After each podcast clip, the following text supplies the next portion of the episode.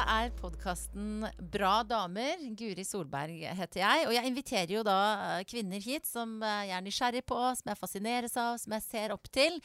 Eh, og dagens gjest, hun har jeg eh, altså, nettopp sett opp til, vært fascinert av, hatt lyst til å prate med veldig lenge. Men det var ikke før jeg hadde to fantastiske konsertopplevelser med henne på scenen nå i sommer at jeg fikk fingeren ut og bare 'Kan du ikke komme i podkasten min?' Og så sa hun ja.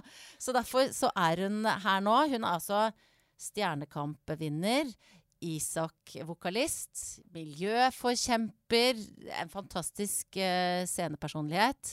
Ella Marie Hetta Isaksen, velkommen hit, Ella. Jo, to, to, tusen takk. Tusen ble, takk. Nå ble jeg helt paff av introduksjonen her. Ja, men du, den kom fra hjertet. Å, takk skal du ha. Virkelig. Og, den, og de, to, de to konsertene jeg fikk oppleve med deg, da, Ja. det var jo bare et sånn nanosekund av uh, din festivalsommer. Ja, Hvordan, ja. hvordan har det vært for deg nå som den er liksom på Nå er vi jo i september, det er høst. Hvordan, hvordan har denne spillesommeren vært for deg? Den har vært hektisk, men veldig innholdsrik, og jeg har fått så mange fine opplevelser, så mange fine øyeblikk med publikum. Så jeg er egentlig bare full av energi, og heldigvis så stopper ikke turneen eh, enda. Vi skal til Nord-Norge og turnere resten av høsten også. Så blir det nok en, en større og lengre spillepause til neste år. Eh, men eh, jeg er ikke helt tom ennå. Jeg, jeg er veldig nysgjerrig på det. Det er jo liksom alltid når jeg snakker med musikere som bruker mye krefter på det, men kanskje spesielt etter å ha sett deg i aksjon både på Stjernekamp og, og live, da. Det er jo det at du er så mye mer enn en eller annen person som står der oppe og synger. Det er liksom Selv om jeg ikke alltid skjønner teksten, så kan jeg se at det betyr noe for deg, og dermed så betyr det noe for meg. Altså det, hvor henter du kreftene til å gjennomføre det eh, kveld etter kveld? Ja, er det nå vi skal bli litt sånn overtroisk? Ja, gjerne det, hvis det er det det er. Nei, men for det har jeg faktisk ikke noe svar på. Nei. Jeg vet ikke akkurat helt hvor det kommer ifra, men jeg merker det iallfall hver gang jeg går på scenen. Noen ganger litt mer enn andre, men jeg merker en sånn bare en eksplosjon på en måte av energi, og jeg vet ikke helt hva kilden er. Om det på en måte er den historien jeg er en del av som samisk kvinne, eller om det bare er noe fra oven som treffer meg. Nei da, jeg vet ikke. Men jeg har iallfall et enormt stort behov for å komme tilbake til scenen. Og målet er jo alltid å bare gi mest mulig til publikum av meg sjøl. Og da får jeg liksom litt tilbake av det òg. Men hva hvis du står bak der da, eh, på en stor scene, festivalpublikum, og så eh, vet ikke jeg, har du vondt i halsen, eller du er lei deg for noe som har skjedd, eller noe sånt. Hvordan Mm. løser du det? Og det har jo skjedd mange ganger, begge de tingene du nevner der. Så for eksempel Stjernekampfinalen, så hadde jeg jo kjempefeber. Jeg var, hadde liksom Ja, hadde nesten halsbetennelse og var liksom eh, ganske ute. Eh, Men likevel, når man går på scenen, så er det akkurat som adrenalinet bare fjerner alt det, og så tenker jeg ikke over det på den timen jeg står på scenen, eller Så det er veldig befriende. Og så har jeg jo også stått på scenen med ekstrem kjærlighetssorg. Men da er det enda deiligere å gå på scenen, for da glemmer man det litt. Mm. Og så finner man en kanal for å få det ut. da. Så jeg har både grått og ledd og uh, skrekker på scenen. For det er liksom det rommet jeg har til å vise alle følelsene, der folk aksepterer det. Egentlig Jo mer følelser jeg viser på scenen, jo mer liker folk det. Mens i hverdagen er det jo litt sånn oh, følelser, oh, kleint. Mm. Mm, så jeg tror det er derfor jeg også liker scenen så godt, for jeg er et følelsesmenneske. Og så er det jo eh, mange som omtaler det som en slags terapi, da. Nettopp fordi at i hverdagen, eh, vi som da ikke driver med en sånn utøvende kunst, vi er litt som du sier, ja, hjelp, følelser. så det er jo deilig da kunne å synge ut en kjærlighetssorg eller hva det nå skulle være. Hva, hvordan tror du det ville vært hvis du ikke hadde hatt den kanalen, du? Nei, det tror jeg hadde eh, vært inne på et rom og aldri kommet meg ut igjen, egentlig. For jeg har jo hatt eh, mine tøffe perioder på videregående og sånn, der det egentlig den eneste måten for meg å komme meg gjennom hverdagen på, var å når jeg kom hjem fra skolen og bare legge meg med pianoet og bare gråte det ut og skrive musikk. Og etter hvert så ble jo det også jobben min. Og jeg har så mange ganger tenkt på at ah, det må være så kjipt da for folk som opplever sånne kjipe ting, og da klarer å gå på jobb hvis ikke jobben din er terapien din. For det er det på en måte for meg. Så det er jo et kjempestort privilegium. egentlig at i tøffe perioder så vil jeg jobbe mer. Det det Men kan det, være, kan det være motsatt også? At du på scenen er nødt, nødt til å gjenoppleve vonde Ja. ting? Absolutt. eh, Og det har jeg merka veldig nå, når jeg er liksom on top of life, liksom, og bare elsker livet. Er kjempeforelska, er liksom Alt er bare bra på stell, og jeg har familie og venner som er glad i meg, og så er jeg bare så lykkelig. Og så da å skulle gidde å gå på scenen og gjenoppleve de vondeste minnene, eller bare å skrive musikk, og, og gjenoppleve å gå inn i de, de, de triste følelsene igjen, det kan jo også føles som et sånt ork og unødvendig, unødvendig tiltak i hverdagen. Er, er det låter du ikke spiller fordi at du tenker at uh, jeg orker ikke? Uh, nei, det var en gang vi holdt på å stryke en låt fordi jeg på lydprøven så bare Jeg klarte ikke å gjennomføre den. Uh, for da var vi tilbake i Alta, på, vi hadde ikke spilt der på lenge, og da skulle vi synge den låta da, 'In Comparison', som jeg skrev der. Eh, og så ble det bare sånn eh, Ja, jeg ble eh, så utrolig slått av de følelsene igjen da som jeg hadde akkurat der når jeg skrev den låta. Så da holdt vi på å ikke ikke fremføre den, men jeg tenkte jeg må, jeg må bare. Og om jeg gråter litt, så får det bare være det er ærlig, liksom. Hvordan gikk det når du sang den? da? Det gikk bra. Stemmen brista litt sånn Nå begynte jeg å skjelve. For når man er på gråten, så begynner jo stemmen å sånn skjelve. Men, Ja. Men jeg henter meg inn igjen. Ja. Ja. Og det var en sang som du skrev eh, da du bodde i Alta og Mhm. gikk på videregående. Mm. Eh, sikkert flere som hører på denne podkasten, som også er fan av min venn Ida Fladens podkast Ja. med hjertet i hånden. Jeg mm. hørte den eh, for noen dager siden, eh, hvor du forteller om sikkert noe av det som lå til grunn for den låta som du nevnte nå, da. Mm. At du hadde en Det var vel ikke en kjæreste engang, men en type som du Mm. hadde et eh, forhold til, og som eh, var utøvde psykisk og seksuell vold mot deg over Mm. eh, veldig lang tid. Um, så tenkte jeg når jeg hørte på det, liksom, åh, kan jeg spørre henne om dette? Eller er hun liksom Det må være tung altså, Det var en nydelig podkast, veldig sterkt å høre på hvordan du fortalte om det. Eh, Hvordan opplever du selv å skulle snakke om noe som er såpass tøft? For meg gir det en mening til sorgen. Jeg har hatt mange tøffe kvelder for meg sjøl, der bare jeg på en måte har forstått min egen situasjon. Men da å liksom finne en mening i det, og kunne hjelpe andre, gjør jo at det føles litt verdt det. Mm. Eh, og det var et valg jeg tok, fordi jeg, jeg trenger å få ting ut. Eh, men det å dele det med hele verden, eller alle som ønsker å høre, eh, det gjorde jeg ikke for meg sjøl, tror jeg. Det tror jeg jeg gjorde fordi jeg vet at det er veldig mange andre som har det sånn, og jeg ville prøve å strekke ut en hånd til dem. Og det har jeg fått en bekreftelse på at det hjalp, for jeg får enda meldinger fra jenter spesielt da, som er i lignende situasjoner, og som ja, noen har til og med sagt at det red- redda livet deres, liksom, å høre det. Og nå vet jeg ikke om det er sant, da. men på en måte Da Det har jeg iallfall forsøkt. Ja. Når du ser tilbake på den tida som eh, åpenbart var veldig tøff for deg, hva er det hva er det, det verste å tenke på eh, når du ser tilbake på det? Hmm. Det verste å tenke på må jo være at um, At jeg mista meg sjøl litt. At um, Jeg vil ikke si at det var tre år av mitt liv der jeg på en måte ikke var meg sjøl, for det er jo absolutt en viktig del av meg. Men det er jo veldig urettferdig å se tilbake på at jeg var jo mm, på en måte godtroende naiv, egentlig. Jeg liker egentlig ikke ordet naiv, for jeg var godtroende. Mm. Og det er jo egentlig veldig fint å være. Eh, og da ble på en måte jeg utnytta i en sånn situasjon. Mm, det er jo litt sånn Man kan bli litt sint av det, da. Men samtidig er jeg jo på en måte takknemlig for at jeg gikk gjennom det der. Og så og nå har jeg radaren. Nå har jeg ganske god radar på hvem som er drittsekker og, og manipulative og sånne ting, så da holder jeg meg jo unna sånne folk resten av livet, da. Og det er jo fint. Men, men på hvilken måte preger det deg i dag, den opplevelsen du hadde da? Mm, ja. Jeg er jo i et forhold nå, da. Um, I et veldig sunt og fint forhold. Men um, det har jo prega mitt forhold til min kjæreste i dag veldig. Um, ja, uten at jeg skal begynne å grine. Men Nei. det, jo, det føles jo litt sånn urettferdig at noe en annen mann gjorde mot meg på en måte kommer i fanget på han som egentlig bare vil meg godt. ikke sant? Så vi har vært sammen nå i ett og et halvt år.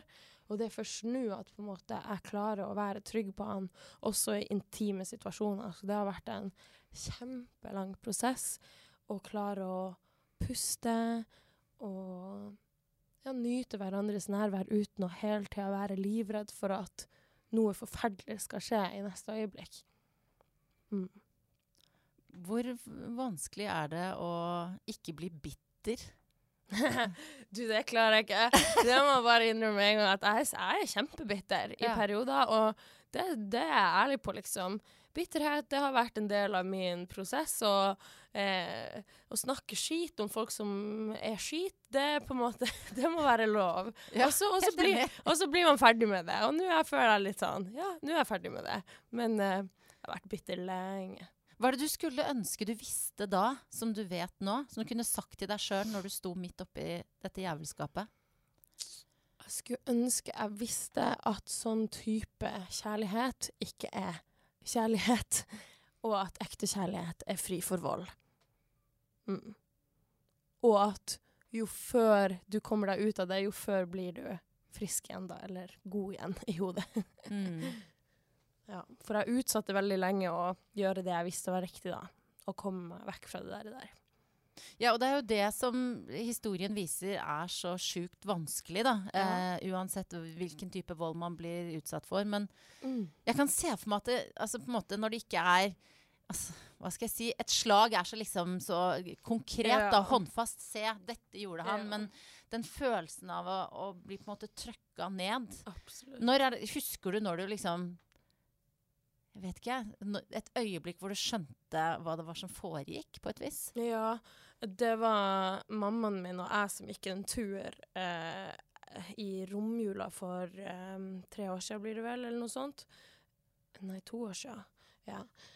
Og da bare fortalte jeg henne igjen om han, da. Eh, han som hadde såra meg. Og jeg fortalte egentlig akkurat det samme som jeg hadde fortalt så mange ganger før, for hun var veldig viktig for meg gjennom det der. Men så var det akkurat som hun på en måte bare skjønte alvoret for meg, og så sa hun Ella, du har vært utsatt for vold. Jeg, ser det nå. It makes sense, på en måte.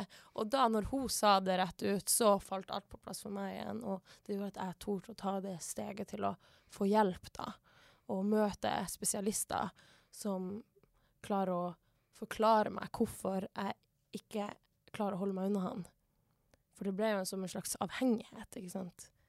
Som å være heroinavhengig av et annet menneske. Ja, Fordi du var så sugen på at han skulle like deg, på en måte? At Ja, helt at han skulle gi meg bekreftelse, at han skulle gi meg kjærlighet. Fordi når et menneske du er veldig glad i, gir deg kjærlighet noen gang, og i bruddstykker, så blir man enda mer sulten på å få det. Og hver gang du får det, så, så føles det enda bedre enn det det gjør i sunne forhold, da. Kanskje der du får det jevnt og trutt. mm. Men så fantastisk at uh, mammaen din var så sterk og tydelig med deg. Ja, det er jeg veldig, veldig takknemlig for. Du har sikkert et uh, nært forhold til henne. Det er Ut ifra eh, hva jeg hører om dette.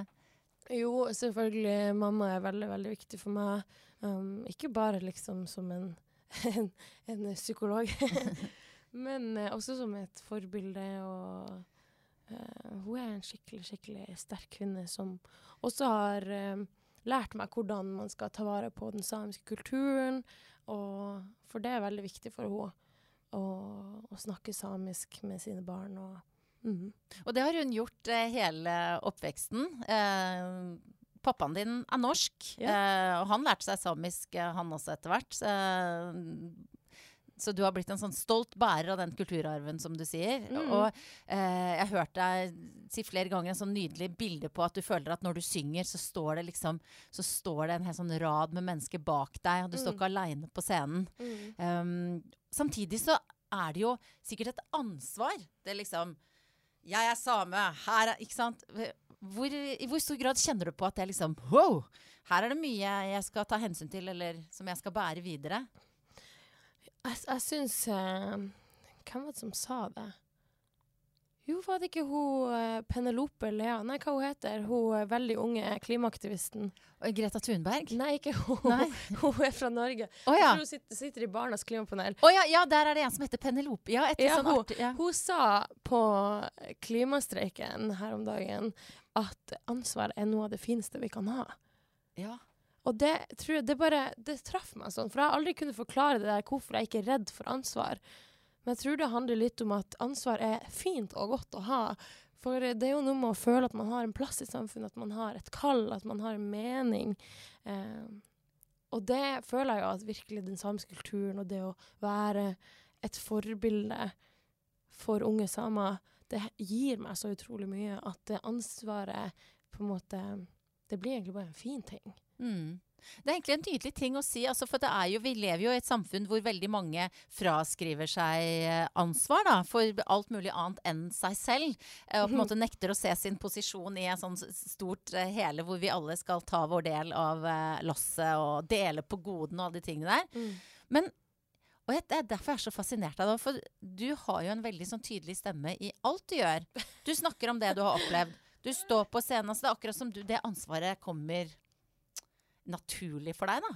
Jo, men det tror jeg, fordi jeg har aldri Jeg føler ikke at jeg trosser liksom noen ting når jeg går ut døra og tenker uff, i dag skal jeg fortelle noe veldig personlig eller holde en appell for noe jeg syns er viktig. Det har jo da kommet veldig naturlig for meg. Det må jo ha vært sånn, da. Men det har også alltid vært sånn. Jeg har jo sittet i ungdomsrådet i Tana siden jeg var 13 år og engasjert meg for store og små ting. Lenka meg til trær utenfor skolen for at jeg ikke ville at de skulle bygge sånn lekeplass. Vi trengte ikke å ha det, liksom. Du var mot lekeplassen. Ja, mot lekeplassen. Jeg var mot, eh, mot eh, ja, at man skulle bygge ned natur allerede i en tidlig alder. Um, og så, ja, og så bare ble det sånn, da. Det bare fortsatte å rulle for meg. Så bare, jeg ble så avhengig av å, av å um, uttrykke meg sjøl. Jeg elsker det. Og bare rope høyt. Men har du, husker du en tid hvor du ikke har vært sånn? Mm. Det må jo kanskje være i den perioden når eh, jeg gikk på videregående, da, for da var jeg litt sånn forvirra på hva, hva som skjedde egentlig i livet.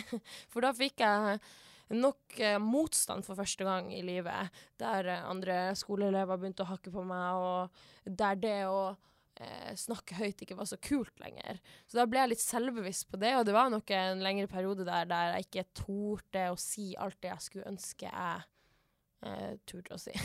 Mm. Det Som da var knytta til din samiske bakgrunn, eller generelt det å være tenåring? liksom? Nei, eh, det å være samisk var tøft når jeg flytta hjemmefra. For um, ja, jeg kommer fra veldig sånn trygge omgivelser der det å være same er liksom verdens kuleste ting. Og så da å flytte til en større by, ikke så stor, men Alta da, der det også det er også en samisk kommune, men der var det også flere som ikke syntes det var like kult da. Eh, og det jo- ble jo en sånn identitetskrise for meg der jeg ikke skjønte helt eh, hva jeg gjorde feil, egentlig. Og så skjønte jeg jo etter hvert at jeg gjorde ingenting feil, og da fikk jeg enda større behov for å si ifra på vegne av eh, den personen jeg var da, som ikke torde å si ifra. Og det er jo litt det du sier med å ta det, ta det gode ansvaret. ikke sant? Når vi har sett deg på Stjernekamp, og så eh, sitter det koftekledde venner av deg i studio, altså, og du, også du ser at det på en måte betyr noe for dem mer enn at det er eh, en artist de liker. da, At det handler om å løfte fram noe som i norsk historie har vært uh, trykka ned uh, i så lang tid. Um, og så tror jeg også at det har vært opplysende for folk å bli kjent med deg, fordi at jeg tror at folk ikke veit hvor ille det har vært. Opp, Mm. opplever du noe av det at folk liksom Er det så ille? Altså, at de ikke kjenner din historie, på en måte, eller din Ja. families historie. Selvfølgelig, og det er jo et privilegium å mm. ikke kjenne til den historien. Men jeg syns at med privilegier så kommer det også et ansvar, da. Ansvar er egentlig et ganske fint ord. Ja, det er det. For når du er så privilegert at du ikke har en sånn mørk historie, eller ikke hører til et undertrykt folk, så da er det på en måte ditt ansvar også å ta hensyn til mennesker du møter som har en sånn historie. Så um, ja, jeg har jo møtt alt fra liksom sånn morsomt uvitende folk som Frognerfruer som kommer bort og sier 'ja, kan du lære meg å jodle?' Å ja, jodle. Og jeg bare ja, det. Hva gjør du da? Jeg spørs på humøret. Noen ganger så kan man jo bli irritert, for jeg kan jo bare merke det at faen, det er ikke, det er ikke mitt, min jobb å gå og utdanne folk heller. Um, men så prøver jeg bare å le av det. så Mm. til hun Frognerfruen så sa jeg bare du, jeg, jeg kan faktisk ikke jodle, men det finnes sikkert noen veldig fine uh, how to do-videos på YouTube.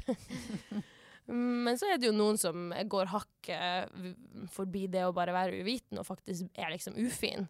Og da kan jeg trykke på gassen og bli ganske sint. Eh, Hvilke opplevelser er det du har hatt som har, gjort, som har, vært, som du har syntes vært verst, som handler om uh, dårlig behandling? Mm, jeg hadde en opplevelse i fjor på en fest her i Oslo der jeg møtte en eh, kar som begynte å påpeke at jeg ikke hadde noe i glasset, fordi jeg var veldig engasjert i en limbokonkurranse. eh, så jeg ville ikke drikke noen ting. Jeg skulle vinne, ikke sant. Og så blir han sånn 'Er ikke du fra Nord-Norge? Hvorfor har ikke du noe i glasset?' Ikke sant. Og så eh, Ja. Og så eh, ble jeg liksom litt sånn brydd av det. 'Å ja, er du same?' fant han ut av etter hvert. 'Ja, jeg er same.' 'Ja, du er ikke ekte same hvis ikke du har noe i glasset.' Og for meg ble det veldig sånn Bare Det traff meg nok hardere enn det han trodde, for jeg har jo en familie som veldig mange i Finnmark har eh, noen som er alkoholiserte, og der man har en historie om at alkohol er brukt som et middel i fornorskninga. Og det, det falt ikke i god jord. Er det det det heter? Det er det det heter. Hvordan reagerte Hva gjorde du da? Jeg skjelte han ut. Skikkelig lenge. For han forsvarte seg og forsvarte seg, og jeg skjelte han ut og skjelte han ut. Og så til slutt sa jeg 'du er rasist', sa. Og da begynte han å backe. Jeg bare 'nei, nei, nei, nei, nei sorry, sorry'. Hvor, eh, og det var sånn at festen liksom stilna litt rundt dere, eller? Mm, nei, det kan jeg ikke huske at det var. Det er jo ikke sånn eh, Nå skulle jeg ønske at det ble For det hørtes mer dramatisk ut. Jeg bare så for meg Ja. sånn Nå skal Ja. du høre her! Nei, det var ikke helt sånn. Stakkars kjæresten min. Han er jo fra Asker, ikke sant, og han har jo virkelig fått det her nå. Eh, lynkurs i hvordan det er å være undertrykt same i den perioden vi har vært i lag. Så han har jo vært med på en og annen episode. Han prøver å backe meg, der ja, ja, og sitter og backer meg for alt jeg sier. Uff, det var komisk. Ja, men det er veldig bra. Nå har du liksom nevnt kjæresten din med stakkar to ganger. Først med at han må deale din, eh, med din historie fra Alta og videregående, og så at han må takle hele den Ja. undertrykte samefolkets eh, historie på en lørdagskveld. Men du vet jo, det er jo det liksom eh, eh, Universet vil jo av og til sånn at man finner de som tåler en, da. Som er Ja. perfekt, som har rygg til å bære deg. Ja. Hvor fant du han hen? Eh, fant han i et musikkstudio. Ja. ja. Eh, jeg, jeg fant han der, heldigvis. To meter høy og vakker kar. Så bra. Mm. Søring, som pappa ville sagt.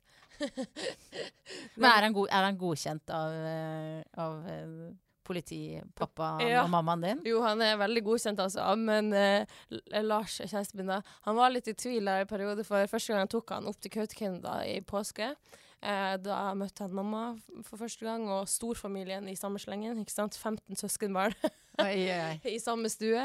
Eh, men da skulle pappa da eh, gjøre sin versjon av å bonde, da. Og spurte Lars om ikke han ville bli med på skutertur.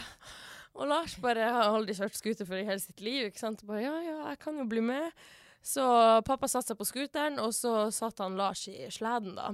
Og så begynte bare pappa å kjøre ut mot vidda. Og minuttene går, og til slutt har Lars sittet der i en halvtime uten å ha hatt noen form for kontakt med pappa. ikke sant? Og så begynte jo pappa, nei, Lars å bli litt nervøs for at pappa ikke likte han, og at han skulle kjøre han ut på fitta og bare levne han der. Så Lars hadde jo ringt mora si i, i, den der situasjonen da, og bare 'Mamma, mamma, jeg tror ikke, jeg tror ikke svigerfar liker meg. Jeg tror ikke han liker meg.' Men det, det var bare pappa sin måte å bonde på, da. Ja, se, liksom, se om han tålte kulda, så ta han med inn igjen. Og så, Ja. Da prata de kanskje litt. Da. Ja, de gjorde kanskje det. Du, altså, jeg bet meg merke i noe du sa i stad, nemlig eh, limbokonkurranse. som du ville. Jeg er faktisk veldig god i limbo. Ja, er det, er det en side av deg som vi burde ha visst mer om? Absolutt. eh, jeg har alltid vært veldig eh, Sochil, heter det på samisk. Hva det heter Tilbøyelig. Ja. I, nei, bøyelig, ja. I ryggen. ja, nettopp. Ja. Ja. ja. Så når jeg var liten, så fant jeg ut at jeg hadde det her talentet da. Så eh, da brukte jeg briefe med det på skolen da, og kunne liksom mm, få tærne på, på nesa, sånn bak, hvis du skjønner. Det er sånn sirkusprinsesseaktig. Sånn har jeg kunnet gjøre. Jeg kan ikke det nå. Jeg kan få det liksom på toppen av hodet, men ikke helt ned til nesa. Oi. Ja. Så i limbo-konkurranser, da vinner du stort sett? Ja, stort sett. Og hvordan er det med konkurranseinstinktet ditt? Det lever i beste velgående. Hva, men, eh, du har jo da konkurrert i uh, musikk flere ganger, men Yes. er det andre ting du har, bruker dette konkurranseinstinktet i? Uh, på skolen eksempel var det veldig viktig for meg å få beste karakterer. Og være best i alt, egentlig. det er veldig viktig for meg. Ja. Var du det, da? Stort sett. Var Er det lov å si? Ja, det er lov. Absolutt. Ja, jeg føler jeg var rimelig habil i det meste. Og så så hadde vi også Jeg var faktisk ganske god i idrett også. Uh, veldig god å svømme. Uh, jeg og han gutten som var to år yngre enn meg, vi var alltid de beste som svømte. For hele ungdomsskolen svømte i lag i Tana da, vi var ikke så mange. Uh, og når vi da skulle svømme sånne langdistanser og sånne ting, da ga jeg altså, da ga jeg jernet. Da var det bare å peise på, komme først i mål. Tror vi svømte en mil en gang, eller noe sånt. Nei, tuller du med meg? En mil? Er det litt mye, kanskje? Jeg husker ikke. Men Ja, men men det går jo an. ja, vi men- svømte iallfall jævlig langt. Jeg tror det tok meg sånn 40 minutter, og jeg var helt ferdig etterpå, men det var liksom viktig å vinne, da. og, men, og- Skikonkurranser også. Vant ti år på rad. Trente aldri, men jeg skulle vinne. ja, men hvordan er det nå? Driver du med sånn ski og svømming og den slags nå også? Nei, jeg er litt dårlig på å trene. Mm, men jeg liker å liksom Jeg har satsmedlemskap, da, men annenhver måned er jeg sånn støttemedlem, bare. Men for det du holder på med på scenen er jo ganske krevende, det å kunne hoppe rundt sånn som du gjør, og samtidig kunne bære den røsten din. Mm. Hvordan er det du holder deg i form til det? Uh, ja, det er egentlig et under hvordan det der går. eh. Er det overtro igjen? Mm, Jeg tror det er adrenalin. Ja. Ja. Eh, Så i starten av sommeren, eksempel, da er det ganske tungt, men nå er jeg ganske god, for, for nå har vi spilt veldig mye. Eh, men jeg prøver jo å trene da, og prøver å eh, løpe og synge samtidig, helst. Det er det Beyoncé sier, at den eneste måten å trene for å gjøre det hun gjør, er å løpe og synge samtidig. Hvor gjør du det? Eh, inne på soverommet mitt. Har du, har du tredemølle? Nei, men jeg gjør sånne høye kneløft mens jeg synger. Det er utrolig tungt. Jeg klarer det jeg klarer det ikke lenge. Men det, av en eller annen grunn så klarer jeg det på scenen. Det er veldig rart. Og, hva, og synger du da ting fra ditt eget repertoar, eller går det for Beyoncé da? Uh, det går litt, uh, litt forskjellig. det er ofte litt Beyoncé. Ah. Eller Katy Perry, eller Det er et nydelig bilde oppi hodet med deg inne på soverommet ditt med høye kneløft. Jeg nevnte i begynnelsen at jeg har hatt noen nydelige konsertopplevelser med deg på scenen. Det ene var um, på Vinjerock nå Mm. i sommer, som jeg er for de som ikke har vært der. Og det er ikke så mange, for den festivalen blir jo utsolgt på ti sekunder. mm. Det er altså høyt oppå fjellet. Langt innover vidda så kommer det, også, åpenbarer det seg et sånt festivalområde med masse telt og scener. Og der sto jeg og hadde da eh, døtrene mine med meg. Eh, og så er det en foran en av låtene som du pleier å spille, så, så sa du da at denne her Omtrent noe sånt sa du at denne her er til alle dere som har en lillesøster, Mm. eh, og som vil passe på henne resten av livet. Eller. Mm. Og den var til din lillesøster, og så hadde jeg da med min eldste datter, som også heter Ella, Er det sant? som så da på sin lillesøster. Eh, og smilte et sånt lurt smil.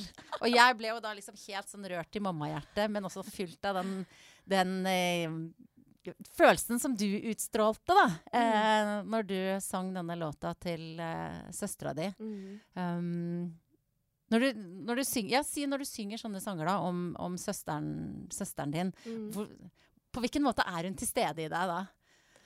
Ja, nei, da ser jeg jo egentlig for meg at hun står rett foran meg, for det er jo en sang og en joik på en måte fremfører til henne. Um, men så er hun jo aldri rett foran meg. Hun er jo, hun er fortsatt hjemme i Finnmark. Så det er jo en måte å liksom skrike hjemover og si jeg er fortsatt glad i dere, selv om jeg aldri er hjemme. um, men jeg syns det har vært veldig fint å fremføre den låta, fordi um, søskenkjærlighet er jo også en veldig sånn, sterk form for kjærlighet. Og nå har ikke jeg hadde, jeg hadde så heldig kjærlighetsliv eh, så langt, så det var fint å ha en kjærlighetslåt og kunne skrive en helt ærlig og fin kjærlighetslåt som ikke har noe med kjæresteri å gjøre. Mm. Hva slags forhold har du hatt til søsknene dine da, når du har eh, vokst opp? Jeg har bare én lillesøster, det det, så det har Mm. liksom vært oss to, da. Ja. Og det er fem år mellom oss. Um, eh, og har jo, vi har jo hatt ulike faser, da. Jeg var veldig glad i henne i starten, og så begynte hun å bli litt irriterende. Og så da um, har vi slåss litt. og så har jo jeg flytta hjemmefra.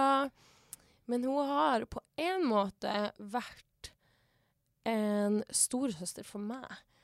For vi er to veldig forskjellige mennesker, og hun er veldig tøff. Og ikke like emosjonell, vil jeg si, som det jeg er. Jeg er litt sånn kaos, og hun er litt sånn rolig.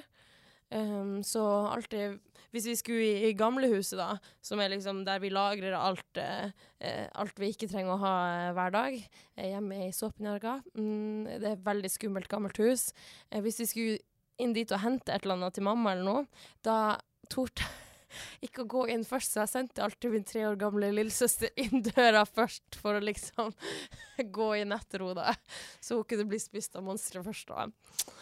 Ja, så jeg er veldig glad i henne, og jeg vil passe på henne, men jeg har jo erkjent det at det er egentlig hun som har passa på meg siden hun kom til verden.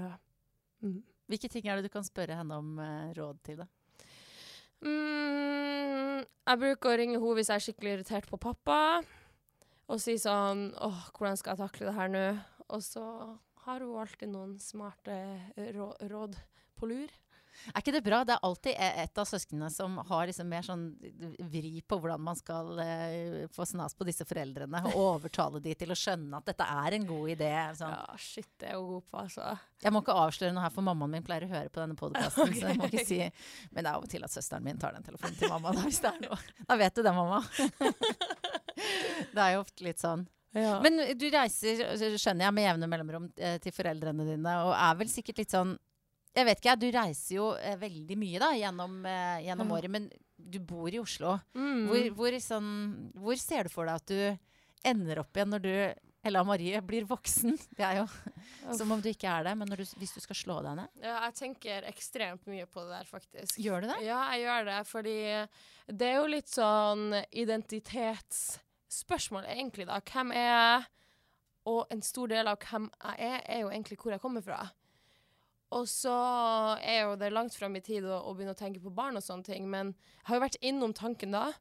Og det er litt sånn merkelig å se for seg at mine barn skal snakke søring til meg Mm. det blir jo litt eh, Det blir litt rart, liksom. Ehm, så en del av meg håper at hjemmelengselen eh, treffer meg veldig hardt midt i panna snart, så jeg bare må flytte nordover.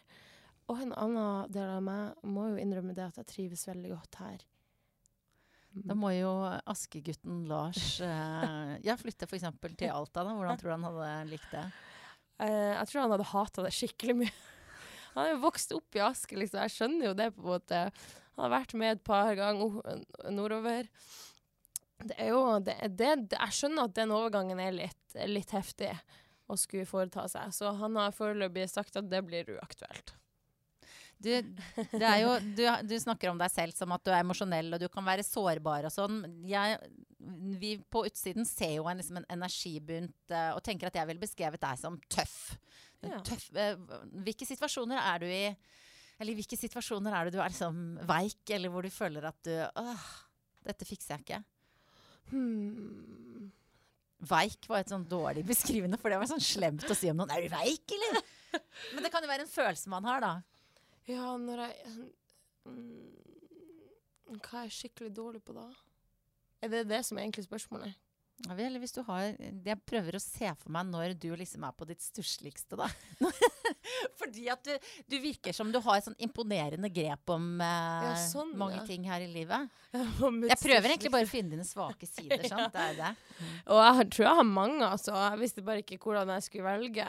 Mm. Um, jeg vil si jeg er ganske stusslig uten, uten dem rundt meg. Eh, jeg er veldig avhengig av å ha noen i ryggen. Jeg er ganske sånn flokk, flokkmenneske, egentlig. Så hvis jeg f.eks. havner i en krangel med vennegjengen der jeg egentlig opplever at det er jeg som har dratt meg ut, da, og ingen, ingen, ingen egentlig backer meg, da, da, er det ikke mye stolthet i, i ryggraden. Eh, også hvis jeg får kjeft av kjæresten min, Mm. da blir jeg også blir jeg også veldig, veldig svak av meg, tror jeg. Men du går hardt ut i diskusjoner, eller? Ja. Det, jeg tror det er litt det jeg gjør, skjønner du. Har alltid en litt sånn forsvarsmekanisme. Jeg har jo øh, vært litt aggressiv øh, opp igjennom, øh, og har litt aggresjonsproblemer. Må- sånn er det bare. Sa hun i forbifarten. Ja, Ja. sånn på ordentlig, eller sånn? Det er nok bedre nå, men øh, jeg var med vennene mine i går, barndomsvennene mine i går. og da ble jeg jo påminnet om en ganske mørke mørk side av meg sjøl. Som jeg tror jeg blir litt bedre nå, da. Men vi så på en video da på en fest eh, for tre år siden, når jeg er blitt så forbanna på venninna mi. Eh, jeg husker ikke hvorfor, ingen husker hvorfor, men det er kommet på video da, og jeg sitter her og altså, det er ild ut av ørene mine, og jeg kjefter og kjefter og kjefter. Og så skjønner jeg jo nå at det er liksom Jeg hadde ikke noe grunn for å kjefte, ikke sant.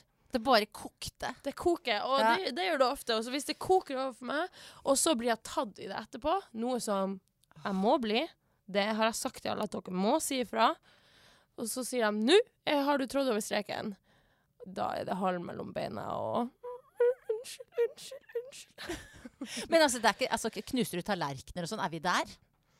Jeg har, jeg har ikke knust en tallerken. Um, jeg, kaster, jeg kan kaste litt ting, ja.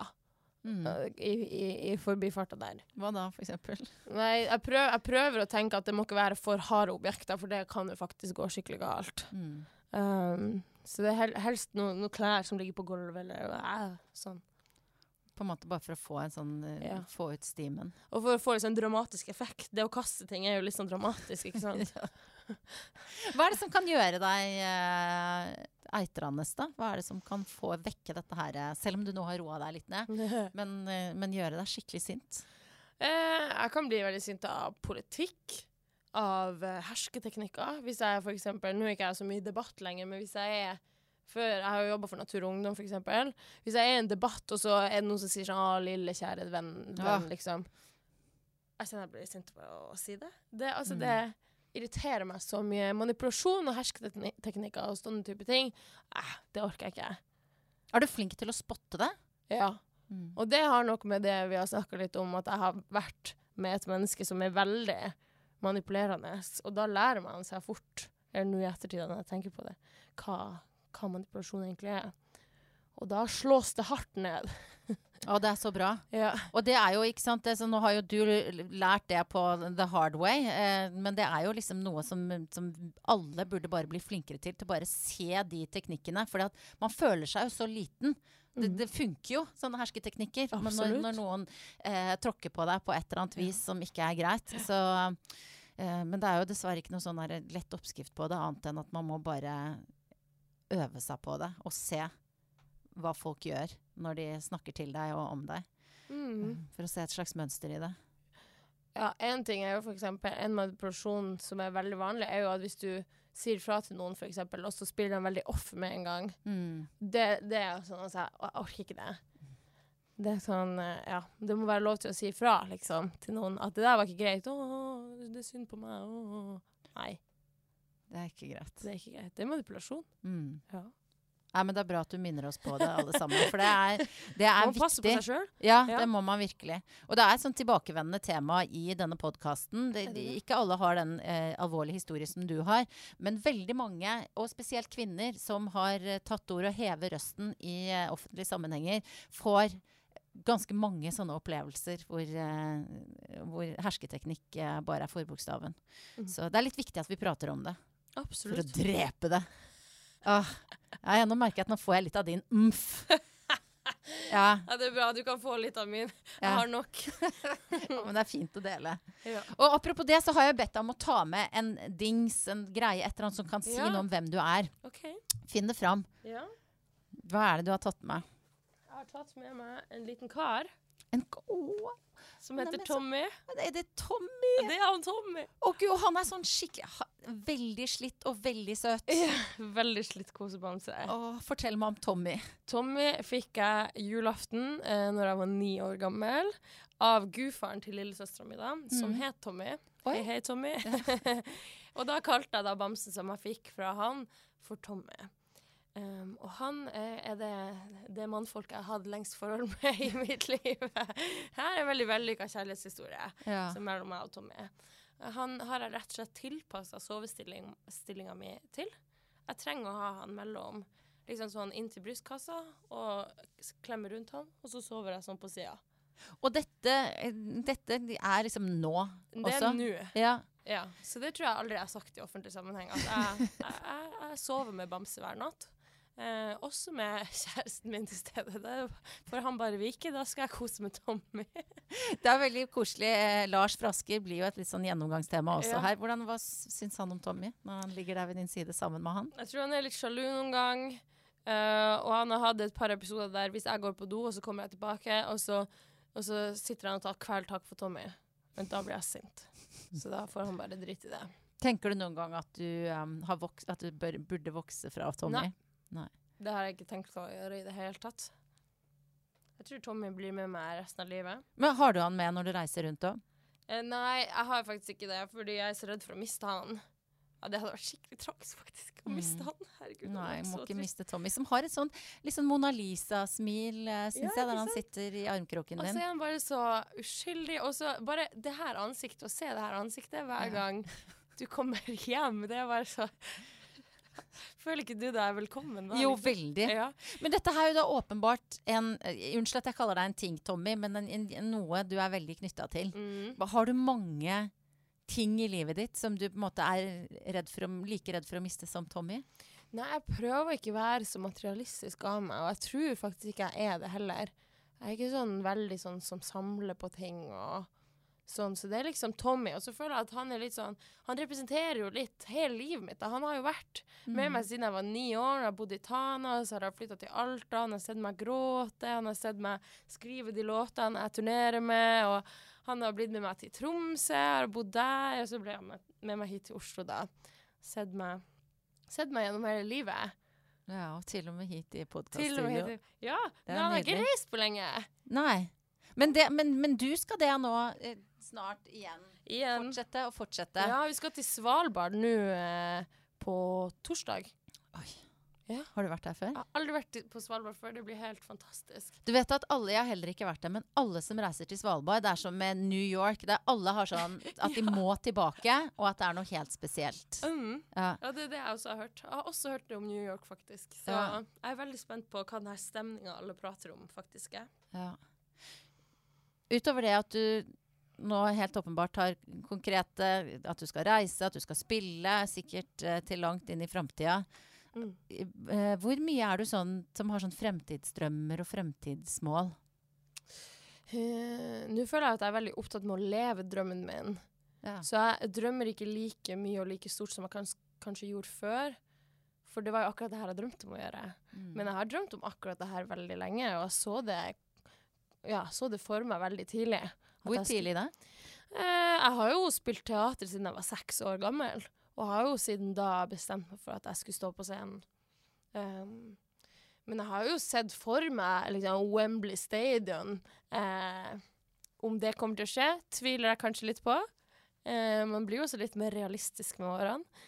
Men uh, jeg ser jo for meg et liv der jeg skal fortsette å skrive musikk og kanskje spille litt teater igjen. Jeg vet ikke. Ja, for du var, spilte du også revy? Nei, det var mamma som gjorde. Oh, ja, ok. Ja, for det, det var artig å se for meg deg som en litt sånn Oluf-aktig karakter, eller som parodierer. Altså, du så ikke helt det. Nei, jeg var veldig Jeg har vært litt sånn blodseriøs kunstner hele livet, egentlig. Mm, Kunsten min er for de melankolske følelsene. mm. Har du er det fordi du har så mye av de selv? Ja.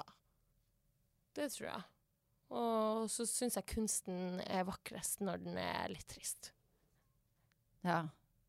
Det er egentlig det. Og så bare liksom slippe løs det der mørket litt. Det er deilig. Ja. Mm.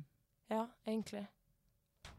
Men så er det også de trivielle tingene, sånn som de tre faste spørsmålene jeg stiller til alle mine podkastgjester. Som er eh, Ja, ja, du kan fylle de med melankoli hvis du vil. Det ene er Hva spiste du til frokost i dag?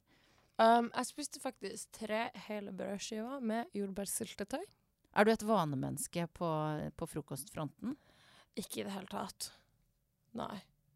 Nå om dagen så er det ikke så mye frokost, så det var litt flaks at jeg spiste frokost i dag. Akkurat når jeg bestilte spørsmålet. Hva, hvor lang tid brukte du på å finne ut hva du skulle ha på deg i dag? Og da må jeg bare fortelle om den fantastiske genseren Ella Marie har på seg, som er altså en grå collegegenser med en eh, rosa ring rundt portrett av Dag Otto Lauritzen. Yes. Da går hun! Ja, da går du. Ja, det er nydelig. Hva er bakgrunnen for Hvor lang tid brukte du på å finne dette antrekket? Mm, ikke mange sekunder.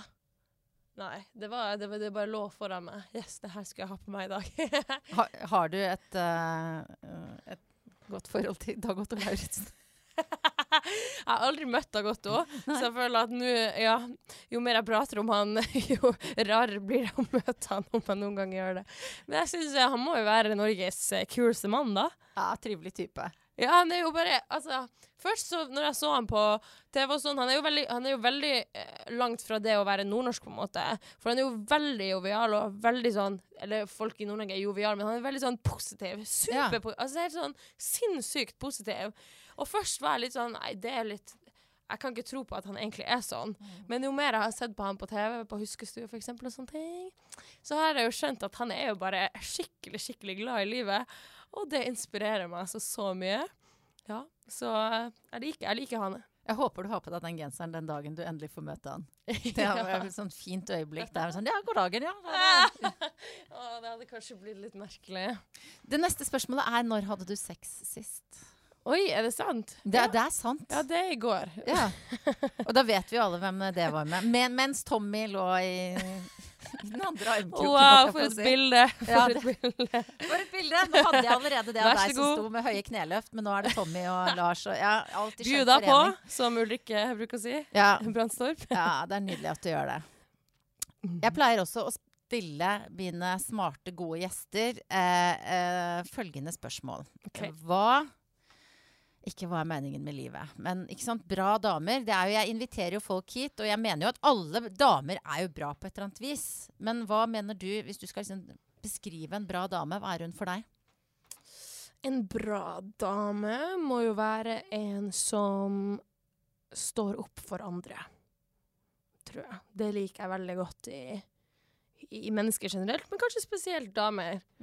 At um, vi har kanskje litt, litt mye vi skal ta igjen for å være likestilt da, og da tror jeg vi trenger hverandre på laget. Så jeg liker veldig godt eh, egentlig enhver situasjon hvor en dame backer en annen dame. Det er ganske nydelig. Mm.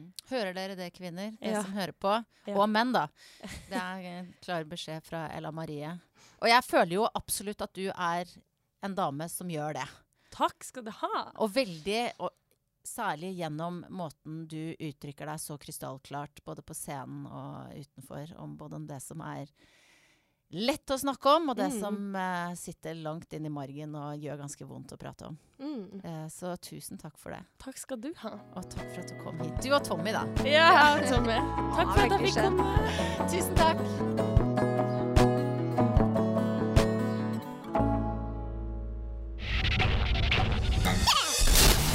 Monster.